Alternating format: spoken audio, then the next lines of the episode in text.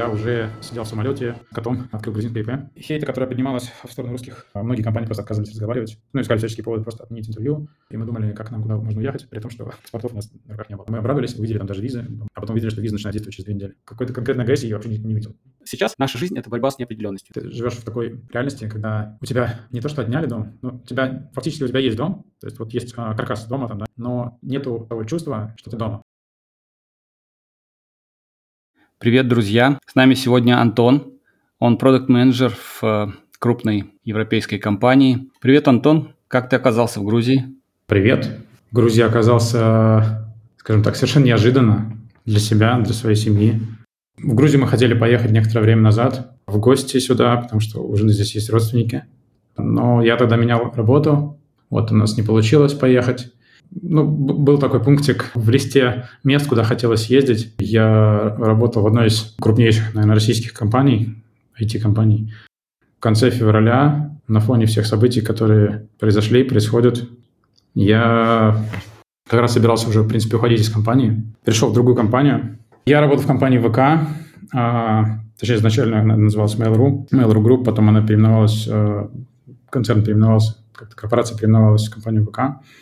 Вот, э, я работал в ней, и в какой-то момент, в конце февраля, я решил двигаться куда-то дальше. Ну, решил немножко раньше, но в феврале я уже, в общем-то, был готов. Вот, я получил э, предложение от компании Arrival, которая занимается электромобилями, предложение от которого было невозможно отказаться. Я вышел э, первый день 28 февраля на работу, я как сейчас помню, это было 10.30, а в 11 утра был all hands с э, руководителем. Я сижу, подписываю там трудовой договор, какие-то там внутренние документы. Вот на фоне слушаю как раз-таки, кто-то включил на, на микрофоне звонок с CEO, вот, и он рассказывает, что вот э, мы всю компанию перевозим, ну, не всю компанию, а российские офисы все перевозим в Грузию. Было неожиданно, это был понедельник, напомню. А в субботу я уже а, сидел в самолете а, с котом. Кот – это важно. Да, кот это, кот это важно. А, семья там как раз а, завершала какие-то дела дома. Я довольно быстро собираюсь, поскольку я раньше очень много по работе путешествовал. Собрать э, чемоданы для поездки там, не больше получаса. Опыт. Есть уже наработан опыт.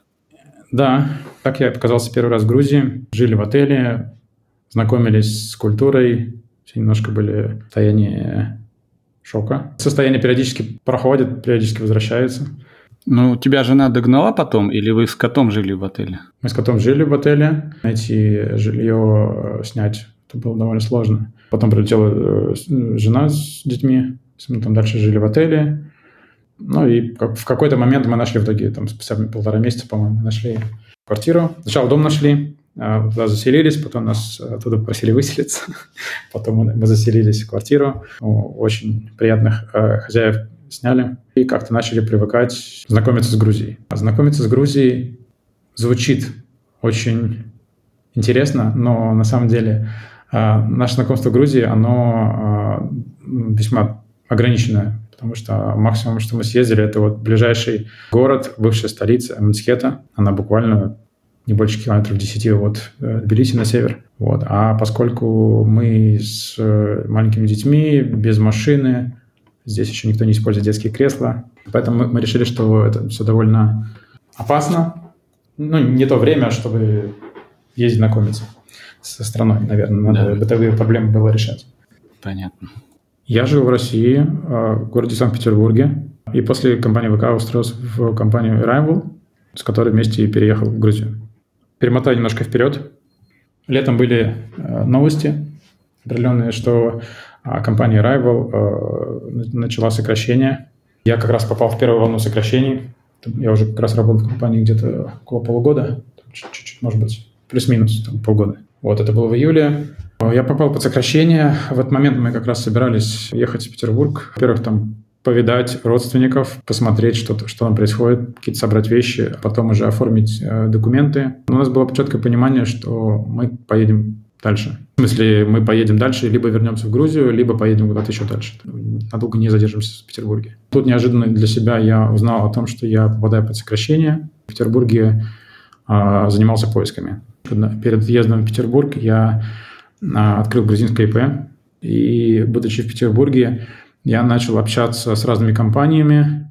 Было непросто, потому что на фоне волны хейта, которая поднималась в сторону русских, э, русскоговорящих, в принципе, россиян, Многие компании просто отказывались разговаривать, ну, искали всяческие поводы просто отменить интервью. Кто-то просто говорят, что вы нам не подходите, кто-то говорит, что вы слишком там слабый, кто-то говорит, вы слишком... Вы слишком русский? Нет, скорее такие overqualified, э, как-то по-русски, слишком квалифицированы для данной роли. Но когда ты смотришь описание, ты понимаешь, что, что ты прекрасно подходишь. Ну, естественно, я смотрел позиции в Европе, получал э, несколько было отказов прямо там за минуту до звонка, и просто писали, пришлите обновленное резюме присылаешь, тебе там прямо тут же отменяют э, собеседование. Было несколько классных компаний, с кем удалось пообщаться. И одна из этих компаний, на самом деле, э, та же компания, с которой я общался, когда вот в феврале менял работу. Это компания, американская компания, не европейская, как ты сказал, а американская. Называется PandaDog. Я с ней общался с декабря по начало февраля, получил э, от них офер очень хороший. Но там же появилась компания Rival, которая, собственно, предложила поинтереснее немножко продукт и значительно более приятные условия. Я вернулся к общению с командой, э, командой и с рекрутерами из PandaDog. Там уже речь шла про другую позицию, которая мне была намного интереснее, чем та, которая была вначале была внутренний продукт, а та, которая была позднее, уже была как раз для клиентов и работа, в частности, с клиентами. Вот это мне очень близко и то, что я не хотел бы терять. И будучи э, в Петербурге, я общался с компанией, прошел очередной пачку собеседований, там, 4, наверное. Сделал тестовое задание. Спустя несколько недель они согласовали внутреннее направление новое, чем я занимаюсь как раз сейчас. И сделали мне офер, я не думаю, его принял. А, в сентябре объявили мобилизацию. Вот мы были в Петербурге, и стало как-то неспокойно снова. Была еще такая ситуация, что у нас э, наши загранпаспорта поданы на визу, то есть мы успели подать э, финское консульство на визы, а еще по старым правилам. И мы ждали эти визы, вот, объявили мобилизацию, и мы думали, как нам, куда можно уехать, при том, что паспортов у нас на руках не было. Чем мне нравятся европейские консульства и, в принципе, европейские страны, то, что там многие вещи сделаны для людей, и сколько вот за годы разные я не писал, например, финское консульство, интересный момент, что они там в течение часа, там даже обычно меньше, отвечают. У меня был опыт переписки с другими консульствами других стран, там, например, из постсоветского пространства, никто никогда не отвечал вообще. То есть не то, что там отвечают позднее, они вообще не отвечают. Поэтому я написал в финское консульство, сказал, что ситуация не очень хорошая. Мы бы хотели забрать паспорта, то есть понимаем риски, что можем не получить визы. Ну, что делать? Лучше паспорта забрать. Вот. В итоге нам написали, что завтра их вернут в визовый центр, что можно их будет забрать. А мы обрадовались, увидели там даже визы, а потом увидели, что виза начинает действовать через две недели. Как бы радость быстро закончилась. Купить билеты было уже невозможно, поэтому мы сели в машину, загрузили там много вещей, взяли детей, прощались с родными и поехали неожиданно Э, не на Верхний Ларс, как это все говорят, в Грузии перебирается, а мы поехали на границу с Казахстаном. Меня беспокоит один вопрос. Давай. Меня беспокоит судьба кота. В это время он уже был в Грузии? Все еще был в Грузии. Да, он был в Грузии, он приехала моя мама, кот в порядке, кот жил с мамой. Ни один кот не пострадал. Мы поехали на границу с Казахстаном, на самый, как нам казалось, неприметный пункт пропуска. На деле это действительно так, он, он малюсенький, потом уже там погранцы и таможники говорили, что по сути они работают для двух соседних сел, Казахстана и России, и такого а, ажиотажа они не ожидали и к такому не были готовы на границе плюс нейтральной зоне. Мы отстояли 89 часов. Последние сутки мы стояли на нейтральной зоне. Мы ехали с двумя маленькими детьми, и маленькими детьми никого, естественно, вперед никто не пропускал, потому что все говорили, что сейчас важно там с этих разных мужиков выпустить, чтобы не очереди. А маленькие дети, ну, как нафиг, нафиг с ними приехали. Как, с одной стороны, можно понять, с другой стороны, конечно, не, ну, не очень по-человечески, но ну, что было, то было. С другой стороны, очень порадовали люди, которые стояли в очереди. Люди самоорганизовывались, а, там были чаты, где люди друг другу помогали, обсуждали списки, например, что нужно, кто, кто поедет в магазин, что нужно купить. Потому что ближайшая заправка была, по-моему, 40 километров, а ближайший магазин 70 километров. Да. Кто-то в чате спрашивал, кому, кому что нужно привезти в очередь, потому что люди стояли много дней. И мы как раз тогда попросили какую-то незнакомую девушку привезти нам детское питание, смесь совершенно незнакомая девушка привезла нам, помимо там, детского питания, были какие-то заказы продуктов. Вот, привезла нам некоторые, просила денег столько ровно, сколько в чек, чеках было. Мы даже не ожидали такой доброты. В то же самое время местные жители, например, продавали воду, то есть кипяток. У меня был термос, литр, полтора, где-то так делать детскую смесь. Для этого нужна была горячая вода. Горячую воду местные жители продавали Первый день, когда они приехали, то есть это уже был не первый день, как мы стояли, они продавали 300 рублей за литр, по-моему. На следующий день это уже было 500. Нашли золотую жилу. Да, и там на самом деле людей было очень много, плюс там несколько приемов пищи как минимум нужно. Ну и там совершенно какие-то странные вещи, то есть там всякие там кофе, там три в одном. Когда-то в жизни, наверное, я, ну, в жизни, конечно, я такой пробовал, но давно такой не пил. Тем не менее, это тоже стоило, не помню, рублей 300, по-моему. То есть как, э, не знаю, такой тыквенный латте. Да. Тебе три в одном. А, как это, кофе с, с орлом или как оно называлось? Неприятно такое слышать, что местные жители решили заработать на проблемах людей. Первый день местные жители, они собирались, и мне нравилось, что так много машин стоят в какой-то деревне, в гранд-зоне. Они собирались, и кто-то начинал даже камни кидать в сторону машин. А потом да, приехала там полиция. А чем они это объясняли? Неизвестно происходит, многие люди начинают бояться и начинают вести себя агрессивно. Да, люди боятся неизвестного. Спустя день или два там уже было столько бизнесменов. Там уже женщина приезжала, э, собирала заказы, как там суп, э, какой кто будет, там пельмени, какие-то еще блюда, такие пирожки продавали. Ну, много чего было. Мы прошли границу, и вот последние сутки стояли э, уже в нейтральной зоне. Тогда уже погранцы, они уже проходили машины все и опрашивали, у кого есть маленькие дети. То есть уже там, там уже, в принципе, все готовы были пустить э, с маленькими детьми без очереди, потому что ну, все, все хотели выехать из России. Когда уже все выехали, там уже можно было пропускать. Это было уже поздно вечером, был какой-то, не помню, дождь, по-моему, был. Не было никаких сил никуда ехать, поэтому уже остались спать в машине. Вот. И еще почти сутки простояли. За время прохождения границы там немножко машины перетасовались последний, последний раз. Вот. И там мы уже познакомились с ребятами, которые там, ну, плюс-минус стояли вместе с нами. И уже договорились ехать вместе. И потом уже до города Терау мы ехали там, вот сначала большой был такой кортеж, там машин, по-моему, 8-9. Ну и в конце уже там 3 или 4 машины у нас было всего. 4, по-моему. И с теми ребятами мы там познакомились. Потом где-то даже виделись. Поэтому то, то решение давным-давно о том, что подождать на границе и ехать вместе, дорога там плохая, и говорят, что там довольно опасно на зап- в Западном Казахстане. Это было, наверное, очень правильное решение. Ну люди оказались довольно приятные все. Доехали до города Атырау, провели там какое-то количество дней, а, поняли, что оттуда улететь никуда невозможно. На машине доехать оттуда тоже никуда невозможно, поэтому поехали до города Актау. Актау — это восток Каспийского моря, на берегу как раз. Вот, и оттуда ходит паром в Баку. План был такой, что мы доедем до города Актау, сядем на паром и приплывем в Баку. Будучи уже в Актау, оказалось, что у Азербайджана были закрыты наземные границы, и при, прилететь в Азербайджан можно было только а, самолетом. Паромы ходят, они грузы возят, но для пассажиров это, это не разрешено.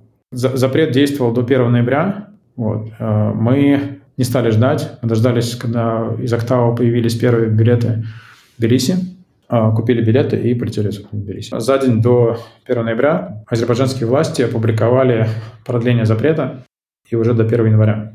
Ну, собственно, с тех пор начали думать, как э, там, забрать машину, но это уже другая история. Мы, тем не менее, вернулись в Тбилиси, снова привыкли к ритму города. Я погрузился в работу, потому что ну, довольно новая работа. Нужно э, изучать процессы, домен, приносить, начать приносить какую-то пользу. Как ты обосновался в городе? Как он тебя встретил? Насколько сложно было там сначала? Сначала было довольно просто, что ли. То есть я, я приехал сначала один, поэтому я был э, не привязан к, например, там, каким-то пешим маршрутам, где, где, нужно, где можно пройти с коляской.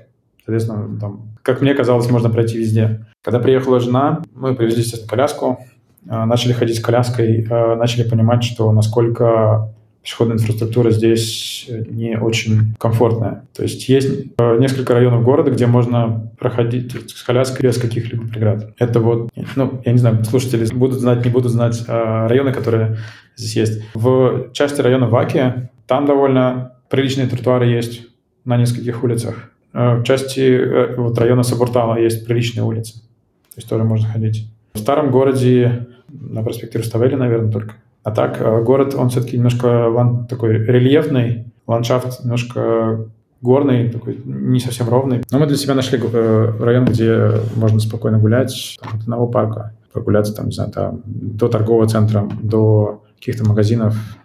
Как город встретил еще? Я много слышал разных негативных отзывов про местных жителей, но сам не сталкивался. Разговоры разговорами, э, максимум где-то было какое-то такой немножко без особого энтузиазма, с таким с, с усталым лицом, кто-то кто с тобой как-то общается, но у людей своя жизнь, а они тоже устают. Конкретного какой-то конкретной агрессии я вообще не, не видел. Да, да. Сейчас часто да, говорят об этом, что русофобия, русофобия, но по факту не видно ее, не встречаешь ее. Если себя ведешь как человек, то все с тобой общаются нормально. Да, есть много вещей, которые э, непривычные, а иногда и опасные. И в эти моменты главное, первое, не пострадать, а во-вторых, главное иногда сдержать свои эмоции. Это, например, связано с переходом улицы. То есть переходишь улицу по пешеходному переходу, а машины, которые поворачивают, например, направо, очень невнимательны. В принципе, пешеходов здесь пропускать на пешеходных переходах не особо принято. То есть люди проходят как-то вот, просачиваются между машинами, даже там посреди дороги. Кстати, начали тоже иногда так делать. Практически не пропускают. Я потом начал думать, почему, и заметил, что на самом деле знаков нету, то есть именно вот знаков пешеходного перехода. Есть как почти везде затертая какая-то зебра. И вот из-за этого часто просто водители не видят. А когда видят, например, совершая правый поворот на соседнюю улицу, там, они просто... Ты идешь... Хорошо, если ты идешь один или с пакетами. Если ты идешь с коляской, они практически тебя там, почти сносят коляску, например, и едут. И это считается у них нормально. Да, с этим большая проблема. Я до сих пор привыкнуть не могу. Ты тоже здесь, ты тоже испытываешь. Да-да-да. Я как-то видел, группа детей переходит с учительницей по пешеходному переходу, по зебре, и водитель не стал их пропускать, а пытался между этими детьми как-то вырулить, вырулить, и в итоге уехал. Не пропустил этих детей. Просто странно все это видеть. Да. Движение в городе, если вот ездить, например, на, на машине, то оно довольно хаотичное. Там через два ряда повернуть направо или налево, это порядки вещей. Вот. Есть много других э, классных вещей здесь. И, кстати говоря, люди — это одно из них. Причем здесь очень много не только грузин, а, в принципе, совершенно разных людей с разных, из разных стран. Например, моя жена познакомилась здесь. У них есть небольшая компания а, из э, мам, вот мама маленьких детей, и практически все из них э, из англоговорящих стран. То есть вот есть жена из России, есть одна женщина из Украины, кто-то из Южной Африки, кто-то из Канады, Штатов и кто еще кто-то, по-моему, то ли Австралия, то ли Новая Зеландия. Здесь иностранцев довольно много, по моим наблюдениям. Поэтому в плане э, людей, в плане общения, если с кем-то начать общаться, то здесь довольно приятно. Что еще рассказать? Про еду. Вот то, кто хотел сказать, я небольшой фанат местной кухни. Она довольно вкусная, но она довольно на мой взгляд, вредная, потому что там сплошное тесто, молочка, то есть сыр в частности. Он очень вкусный, но молочка я, например, стараюсь сейчас меньше есть, а мясо стараюсь тоже как поменьше есть. Тесто стараюсь не есть вообще. Поэтому что, что, что остается? Например, пхали – это чисто овощное такое блюдо. Стараешься найти часто какую-то европейскую привычную э, кухню или там, не знаю, какую-то более-менее привычную. Какие-то овощи, там, может быть, какой-то тот же, например, кебаб. Насколько комфортно в городе находиться? Вывески, транспорт – Спустя какое-то время начал чуть-чуть читать по-грузински. Знаю, что многие мои, например, бывшие коллеги или нынешние коллеги, они читают по-грузински уже довольно свободно. Я в это время занимался семейными делами, оформлением документов, там, поездками в Россию. Вот, а не получилось нормально доучить. Но, не знаю, если, если это будет нужно, я, наверное, доучу. Если будет не нужно, я, наверное, не буду доучивать. Я пока точно не знаю. То есть э, вполне реально, да? Язык не знаю, алфавит, э, чтобы читать надписи, э, там половина слов, ну, не, может, не половина, там треть слов, они очень похожи, либо такие же.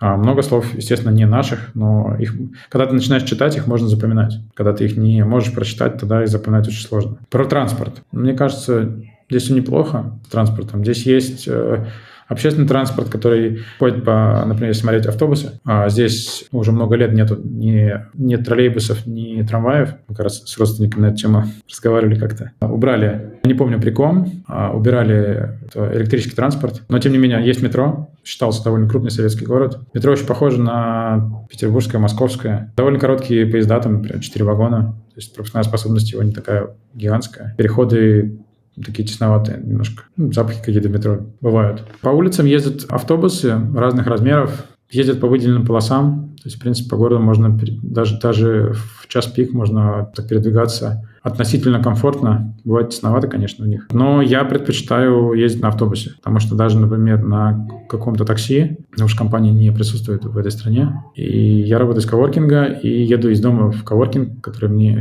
кажется комфортным достаточно. Я еду ну, минут 15 до 25 где-то так. Вот на машине ехать, например, на том же такси можно ехать от 20 до 40. При этом автобусы, они, тут интересная такая форма оплаты, которую, например, в Петербурге еще так и не внедрили. То есть платишь один раз, и, например, у тебя есть полуторачасовой интервал, в который ты можешь менять любые виды транспорта, и при этом можешь э, все это оплачивать карточкой, например, там, с телефона или любой банковской карточкой, которая, которая здесь действует. То есть билет, получается, на полтора часа на любой транспорт, на любую пересадку работает. Да, ну и довольно дешево. То есть, в принципе, здесь с точки зрения транспорта здесь вообще все дешево. То есть, например, такси супер дешевое, даже несмотря на то, что оно там подорожало за последнее время, как мы приехали там раза в два. Угу. Все равно очень дешево. Ну и автобусы классные. Они новенькие такие, с кондиционером. Прям автобусы такие очень хорошие.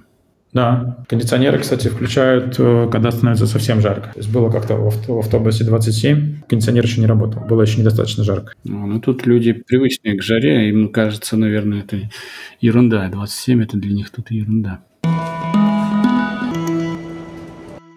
Еще э, банки. Как, э, как с банками обстановка? Удобно или приложение, карточки, все ли тут работает? Изначально, когда я приехал, банки не очень хотели открывать счета, потому что, судя по всему, из-за наплыва они не знали, как э, поступать. То есть там была вот эта форма KYC, Know Your Customer, э, которую ты заполняешь, а потом тебе никто не звонит. Сначала думали, что это все проделки хитрых банкиров, а потом оказалось, что просто они такие объемы заявок получают, что просто не успевают их обрабатывать. Спустя какое-то время они открыли счет, причем открыли всей семье без проблем. Приложение, на самом деле, э, у меня есть опыт не только с банками, работы с приложениями, но еще и с э, разными сайтами. То есть, э, как, когда открываешь ИП, а, здесь нужно платить налоги, то есть тут есть портал электронных услуг и различные государственные учреждения, с кем ты взаимодействуешь. И проблема здесь, которую, которую я, с которой я столкнулся, это то, что все приложения, они на, в первую очередь на грузинском, а потом частично переведены на английский. И проблема в том, что если одно дело, если у тебя написано латиницей, пусть там, не знаю, на испанском, там, португальском, французском, ты более-менее можешь что-то прочитать. Когда у тебя что-то написано на грузинском, ты ничего прочитать не можешь, если ты не подготовлен. И очень часто приходилось э, пользоваться таким странным способом, э, открывать Google, там есть камера, и внутри камеры там есть встроенный транслейт. И ты наводишь э, камеру телефона на что-то, и он телефон тебе переводит. И вот так некоторое время спасались, и на самом деле периодически все равно еще приходится так пользоваться. Приложение, которое есть, например, банк, которым я пользуюсь, TBC, оно в целом оно приличное. Вот если пользоваться между, ну, внутри Грузии, что-то, что оплачивать, вполне себе приличное.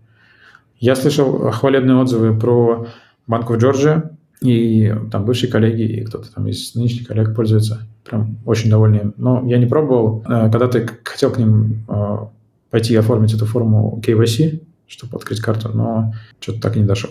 Так, что я хотел сказать? А, э, то, что у банка TBC, например, есть отличие в функционале, внутри мобильного приложения и на сайте. И, например, если ты хочешь отправить кому-то по номеру счета, то есть есть такой э, IBAN, это уникальный номер счета человека или компании внутри, например, Евросоюза.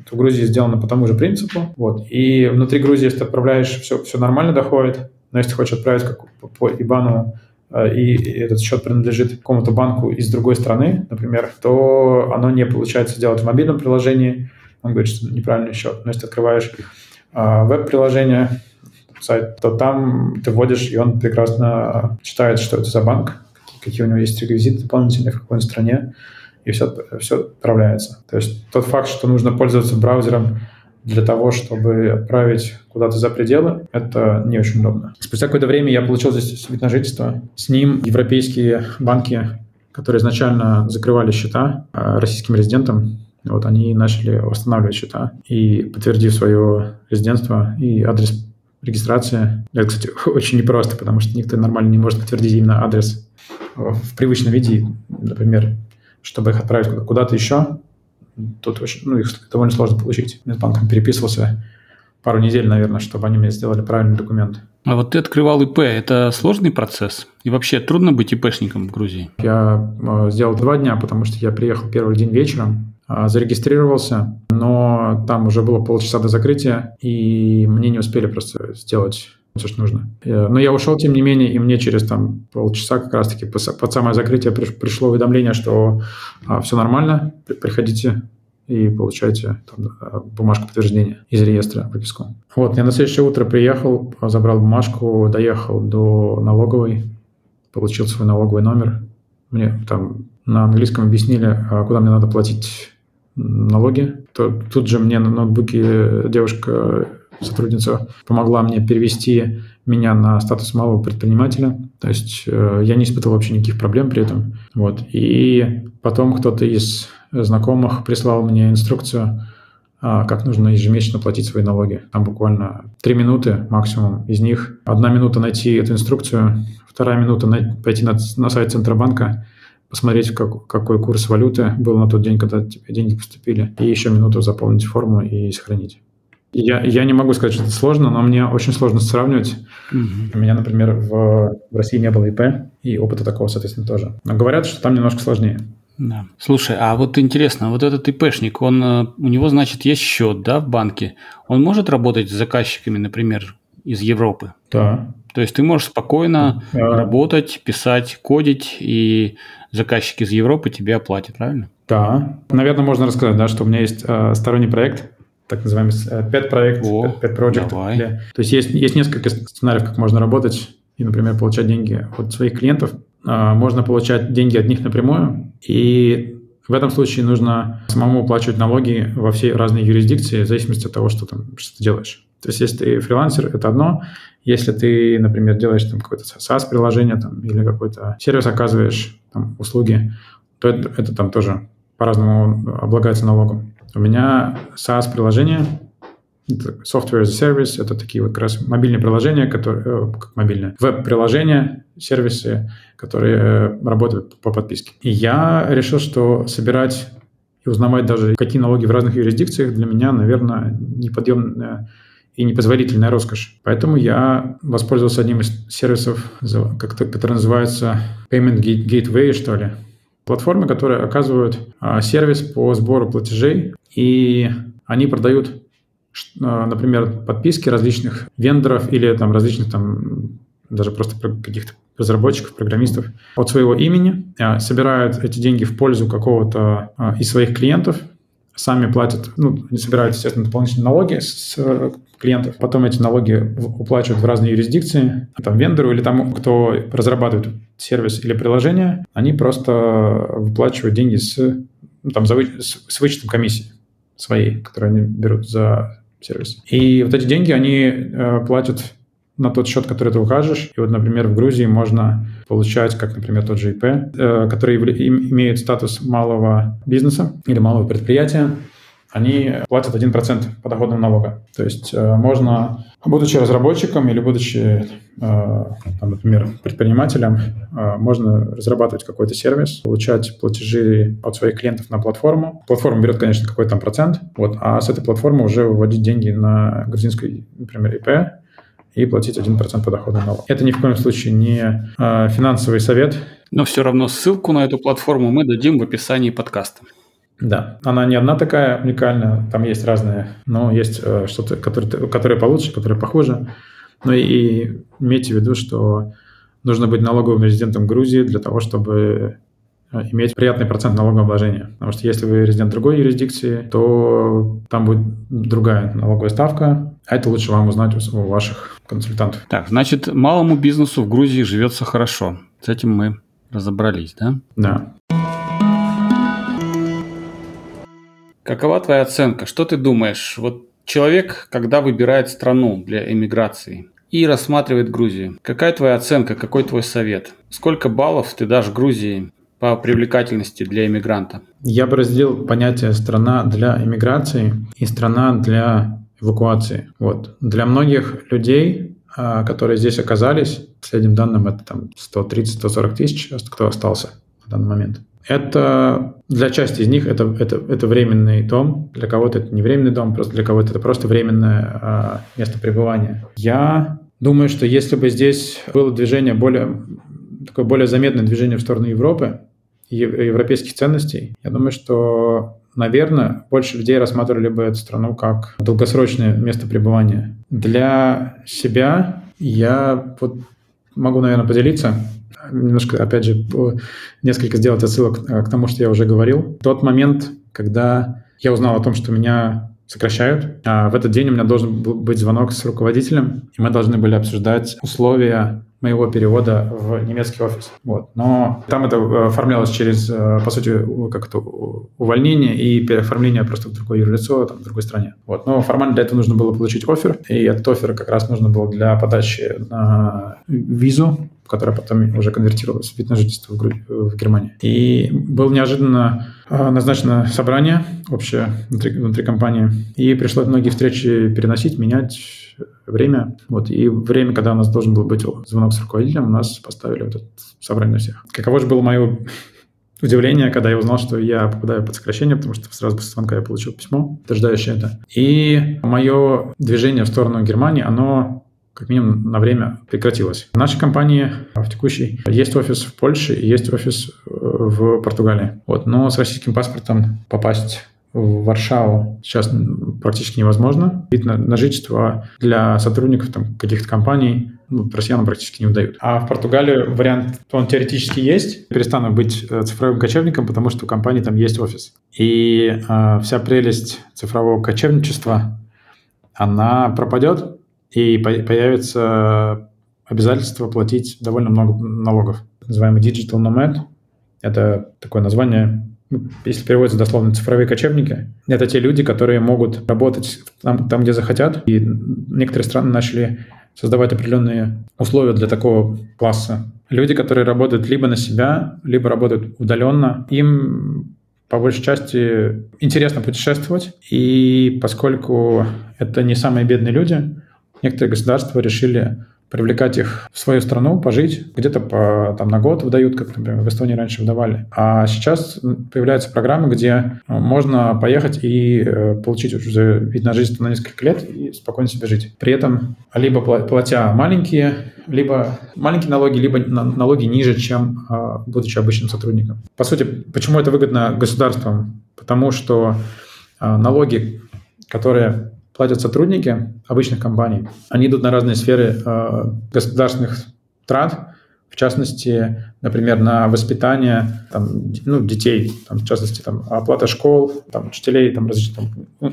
даже институты, которые в Европе, например, часто бесплатные, но не всегда. Вот. А тут приезжают какие-то иностранцы, образованные, хорошо зарабатывающие, и государство не тратит, ни, а, правильно скажем, ни евро или там, какой-то своей валюты на то, чтобы э, их обучить чему-то. Вот они уже обучены, они уже хорошо зарабатывают, и они, поскольку зарабатывают, они тратят. Ну, в Европе есть налог на потребление, VAT, который вот, э, по-русски НДС, налог на добавленную стоимость. Многие страны как раз заинтересованы в таких людях, которые арендуют жилье и просто даже сами себя э, обеспечивают какими-то там, базовыми вещами, там, например, еда, одежда, продукты, транспорт, еще что-то. И со всего этого они получают налоги, и им э, выгодно привлекать в страну платежеспособных жителей, на которых не нужно, например, тратить какие-то субсидии там, или там не надо им платить какие-то пособия, а наоборот, они будут э, своим потреблением э,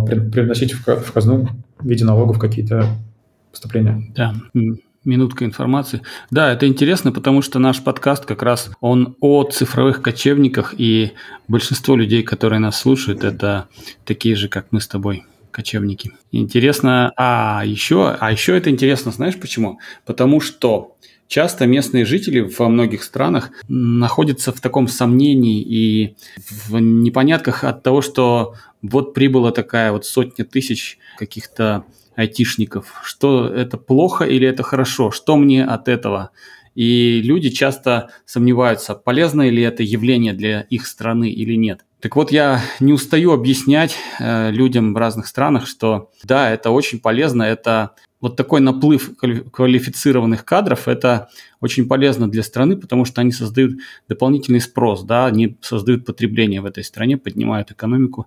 Если они остались на дольше, то они платят налоги. Кроме того, своими знаниями, своими э, идеями они обогащают экономику и обогащают страну. Так что наплыв айтишников – это всегда полезно. В Армении вот по итогам прошедших полугода рост экономики составил 13%, в Грузии 10%. То есть это цифры, которые выше, чем у Китая были да, в, в годы его э, самого лучшего роста. Он показывал 8-9%, а здесь 10 и 13. Удивительно. Так что и мы с тобой, выходит, вносим э, маленький свой скромный вклад в рост экономики. Это так, так называемый как-то government as a service или tax, tax residency as a service. А, вот, да. Мне кажется, рано или поздно к этому все придет. Пожалуй, да, да. Это можно, ну это в качестве шутки. Знаешь, компании становятся странами. То есть компании превращаются постепенно в страны. Если ты принадлежишь своему там работодателю, то границы уже не важны, да, ты находишься на службе вот этого работодателя. Интереснейшее явление.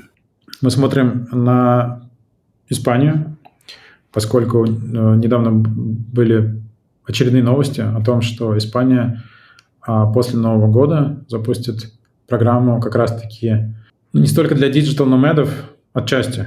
То есть э, есть понятие nomad, оно сейчас немножко смешанное. То есть есть фрилансеры, которые вообще сами на себя работают, у них есть свои клиенты, а есть удаленные сотрудники, которые... То есть сейчас многие компании позволяют работать на удаленке. Вот. И сейчас я, по сути, хожу в офис, хотя я удаленный сотрудник, я хожу и сам плачу за коворкинг, чтобы у меня была возможность сесть, спокойно сосредоточиться, поработать. Возвращаясь к Испании, вот мы сейчас смотрим на Испанию, потому что э, Испания анонсировала, что после Нового года они планируют запустить э, новый вид визы или вида на жительство для удаленных сотрудников, которые э, работают на какую-то компанию вне Испании и получают свой доход не больше, чем 20% в Испании, вот, они имеют право первые 4 года жизни в Испании платить 15% подоходного налога.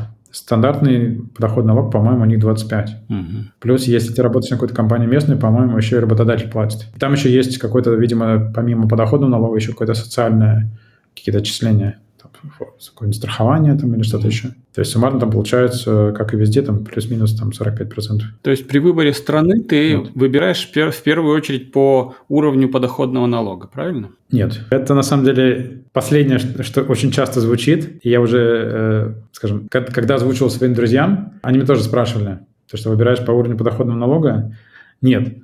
Это не так. Есть несколько стран, которые нам нравятся. Вот если смотреть, например, там Западную Европу, есть несколько стран, которые нам нравятся по менталитету, по качеству жизни и по качеству образования. Вот. И сейчас, вот я, в принципе, все три озвучил, это Испания, Германия и Португалия. Германия из них самая северная, получается, а вот пожив в Грузии и съездив потом в Петербург даже летом, когда летом, а, в конце лета было плюс 10 градусов, и ты приезжаешь сюда, и здесь 25, ну, там 23 было, мы приехали. Вот, и сейчас даже вот под вечер, тут сейчас, ну, чуть ниже 10, сейчас 7, в Петербурге сейчас морозы. Как-то вот совсем в, в морозы не хочется уже. То есть, может быть, летом ездить э, родственников навещать, это хорошая мысль.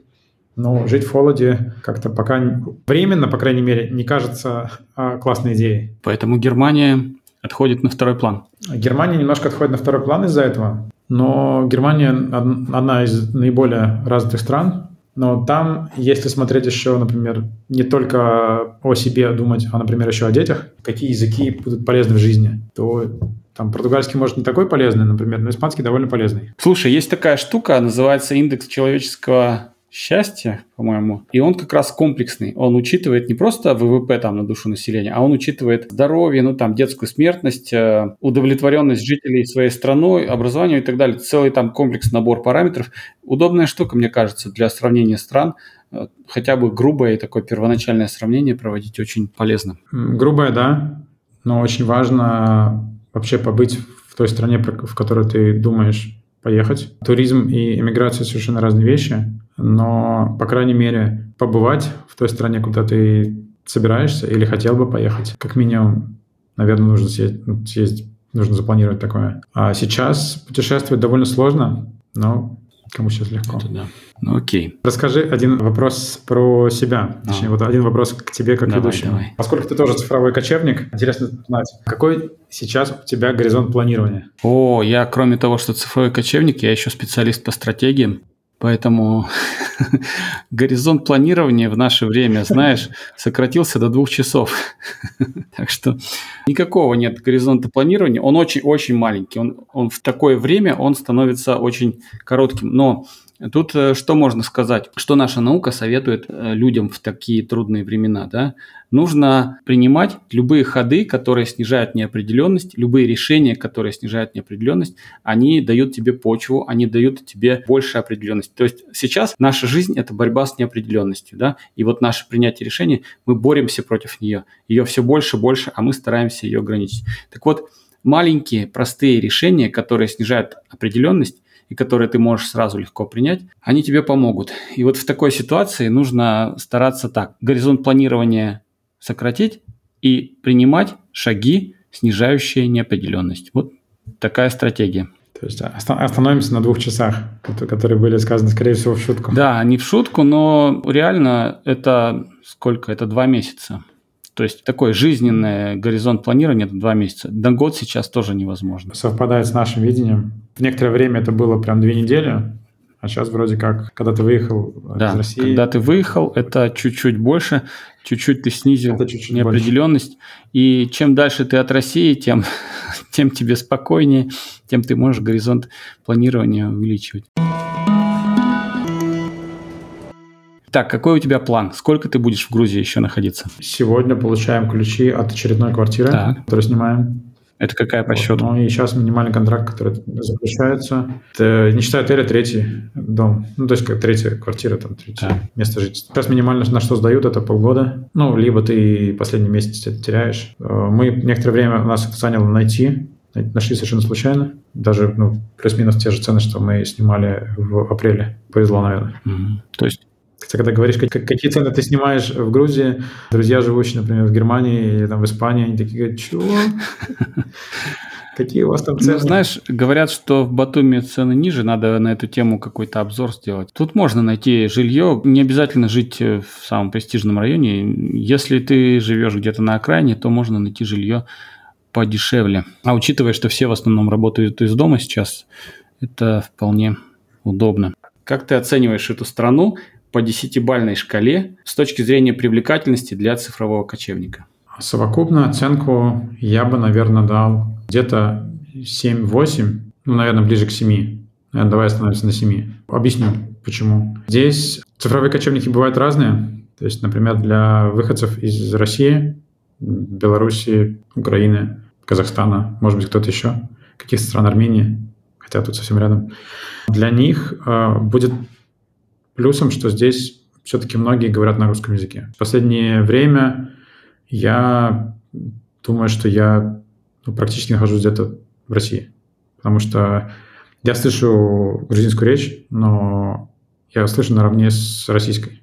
Особенно если говорить про вот эти деловые кварталы, где, например, находится коворкинг у меня, а, то здесь даже, может быть, российской чуть больше. Вот. То есть, э, с одной стороны, это плюс, особенно для тех, кто, может быть, мало говорит, например, на английском. Но это также и минус, потому что, например, здесь не получается, а, у тебя нет совершенно никакого стимула учить местный язык, потому что ты, ты можешь э, со всеми изъясниться на английском, кто не говорит на английском, они сами перейдут на русский. Хотя по умолчанию, например, я стараюсь со всеми говорить на английском изначально, или там чуть-чуть, может, даже на грузинском. Те, те немногие слова, которые я знаю. Какие здесь еще есть плюсы? А, климат В обычное время, наверное, стоимость жилья, то есть здесь довольно, ну, было, по крайней мере, довольно дешево.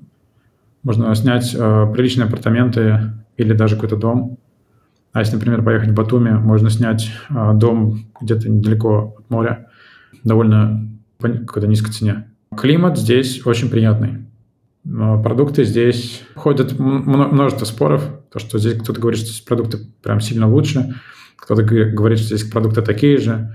Если смотреть продукты, которые продаются в магазинах, они там на треть, если не на половину, состоят из тех, которые привезли из России. Поэтому говорить, что они хуже, лучше, наверное, не знаю. Петербуржцам будет интересно отметить, что здесь есть валио, причем финск, финское валио. Да, я тоже по ней скучаю. Это просто чудо-продукты. И когда они кончились в России, конечно, было очень грустно. Теперь приятно все это видеть. В какой-то момент их начали производить в России. Уже не тот ассортимент был, и как-то все это не, не по-настоящему. А тут все есть. С точки зрения продуктов здесь нету никаких э, там, санкций против там, санкций, контрсанкций. Я не помню, я не помню по каким причинам запретили ввоз там всяких хамонов и там, не знаю, сыра французского. А, это такая была типа попытка отомстить европейцам за санкции за Крым.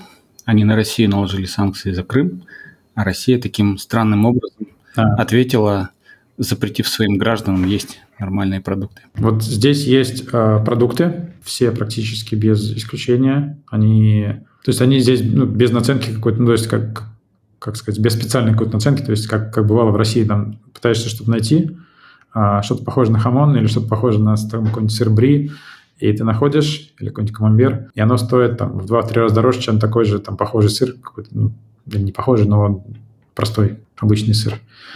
Вот. Здесь выбирай, что хочешь. С точки зрения питания здесь ну, довольно хорошо. Я небольшой любитель, скажем так, вообще не любитель алкоголя, а, но пробовал, тем не менее, э, вина. И вина здесь прям, ну, мне понравилось. И, в принципе, те, кто меня окружает, им, им тоже нравятся очень грузинские вина. Ну да, Грузия – это страна вин, и грех не попробовать, грех не восторгаться местным изобилием. Да. Добавь сюда налоги, добавь сюда какую-никакую свободу, потому что по сравнению с Россией здесь как-то, не знаю, дышится свободнее. Конечно. От полиции дорогу не переходишь на другую сторону. Да. Хотя такой, вот пока были в Казахстане, было такое тоже чувство, такое, знаешь, не очень спокойно, когда видишь полицейских. А потом, как вы, оказалось, у них такая же форма, как в России. Ага. Вот, вот. почему. И как-то стало не, не э, Здесь полиция, по крайней мере, вот дорожная полиция, имеет большое доверие жителей. Вот. И ну, как, как говорят, по крайней мере, что какой-то бытовой коррупции здесь, вот такой низовой коррупции здесь, ну, практически ее искоренили. Или совсем искоренили.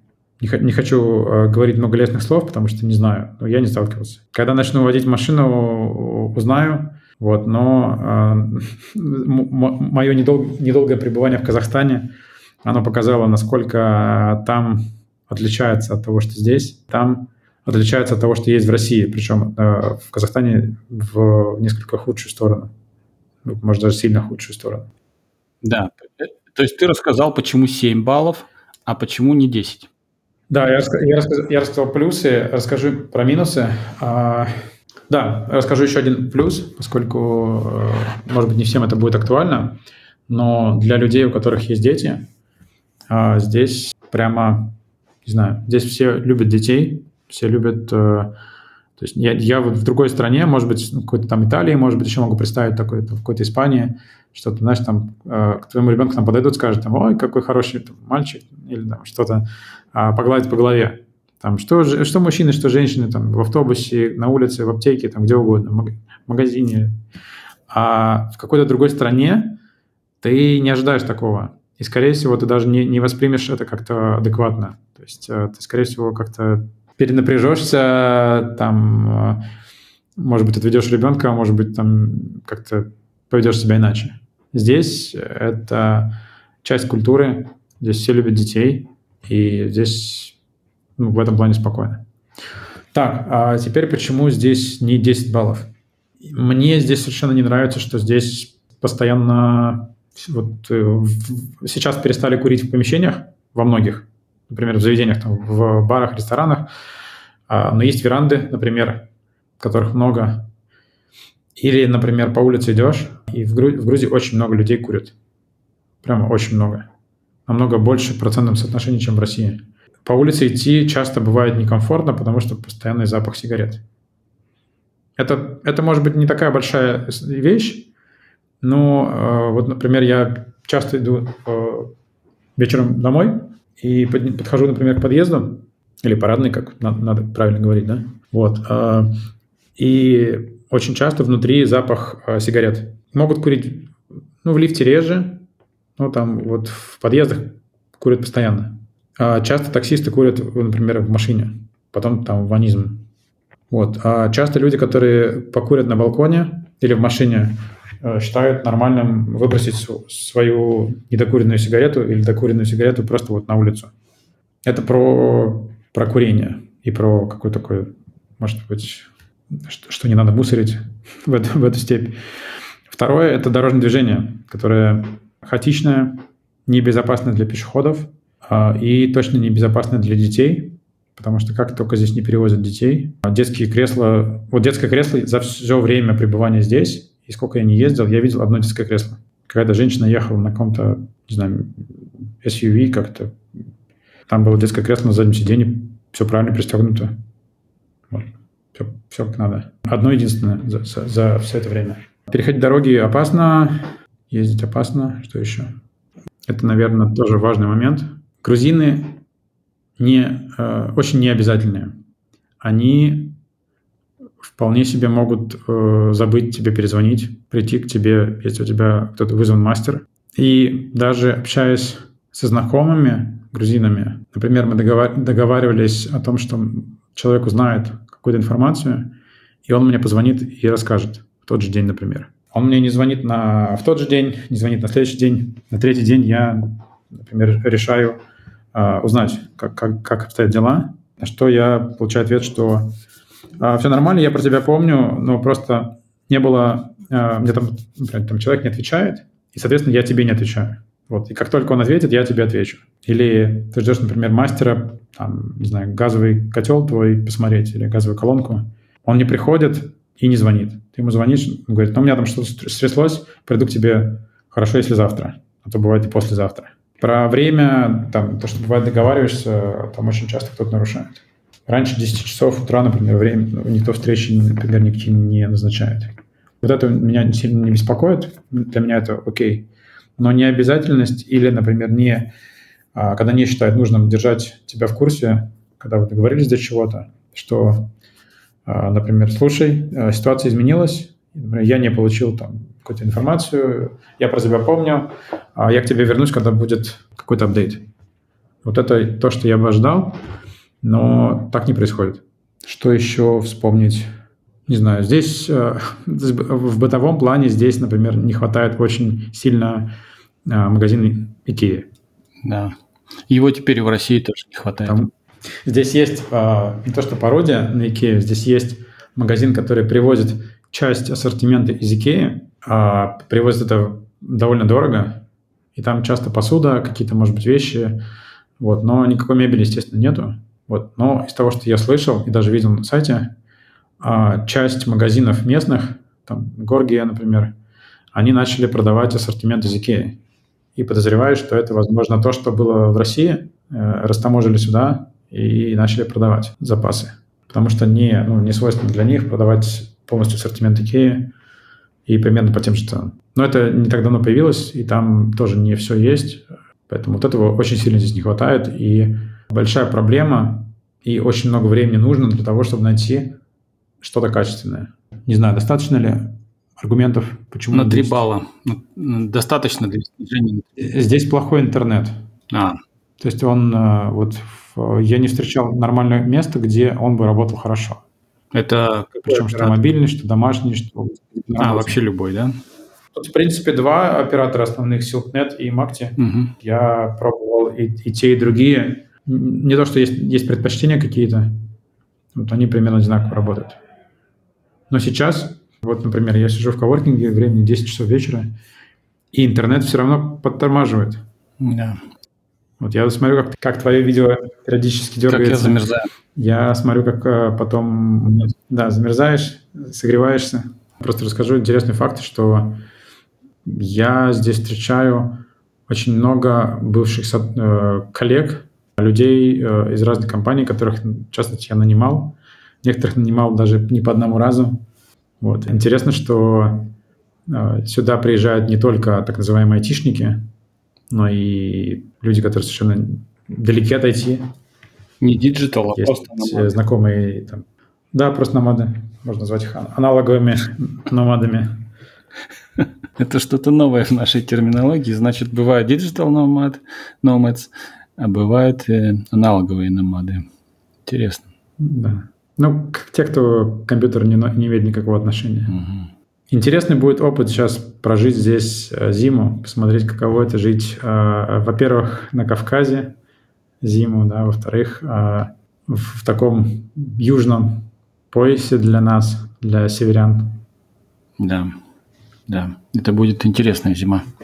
На самом деле, я, я, я человек, который э, вырос, точнее, родился и вырос в Петербурге, э, в своей жизни никогда не снимал никакую квартиру, никакое жилье вообще.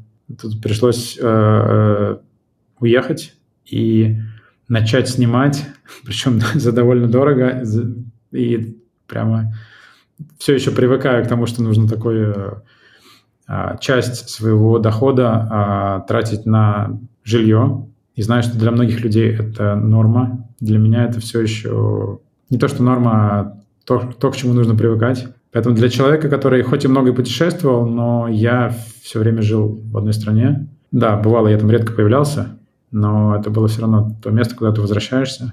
А сейчас э, ты живешь в такой реальности, когда у тебя не то, что отняли дом, но у тебя ну, фактически у тебя есть дом, то есть вот есть э, каркас дома, там, да, есть вот само там, наполнение дома, но нету того чувства, что ты дома, когда ты в том доме.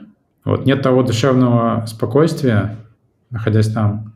И что самое страшное и, наверное, грустное, это то, что ты не видишь будущего там. Это, наверное, не та веселая история, про которую ты хотел рассказать. спросить. Не видишь будущего для себя или для всей страны? А, я не знаю про страну, я не, я не хочу быть тем, кто говорит э, много вещей в том, в чем не разбирается.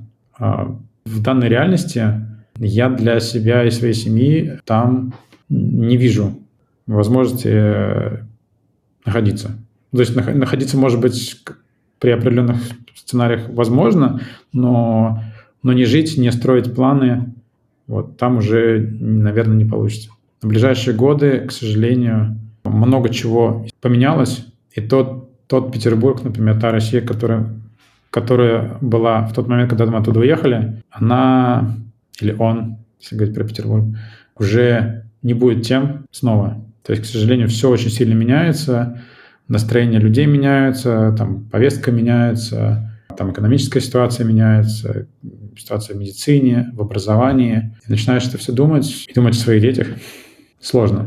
Ты не видишь там ни себя, ни своих близких. Жизнь такая у нас, видишь, э, грустная сейчас. Но я могу позитивно закончить. Друзья, с нами был Антон, продукт-менеджер из э, европейской компании. Он рассказал нам о жизни в Грузии, о том, как переехать в Грузию, о своей сложной истории. Хочется пожелать Антону, чтобы ты нашел свою страну и чтобы ты нашел свое место, где бы мог жить спокойно с семьей, с детьми и с котом. Это главное. Успехов тебе, Антон. Спасибо, что пришел к нам. Спасибо. Это был э, интересный опыт. Первый в моей жизни. Надеюсь, не последний. Я приглашаю тебя через полгода рассказать о том, что произошло, что изменилось в твоей жизни и куда ты поехал дальше, и где ты оказался, и какой у тебя новый появился опыт. Вот такой план. Придешь к нам через полгода? Приду чуть-чуть позже, чем через полгода, потому что через полгода закончится контракт на жилье, надо будет съезжать. Ага. Ну, в любом случае, спасибо за приглашение, буду рад. Новых стран тебе, новых успехов, пусть все будет хорошо.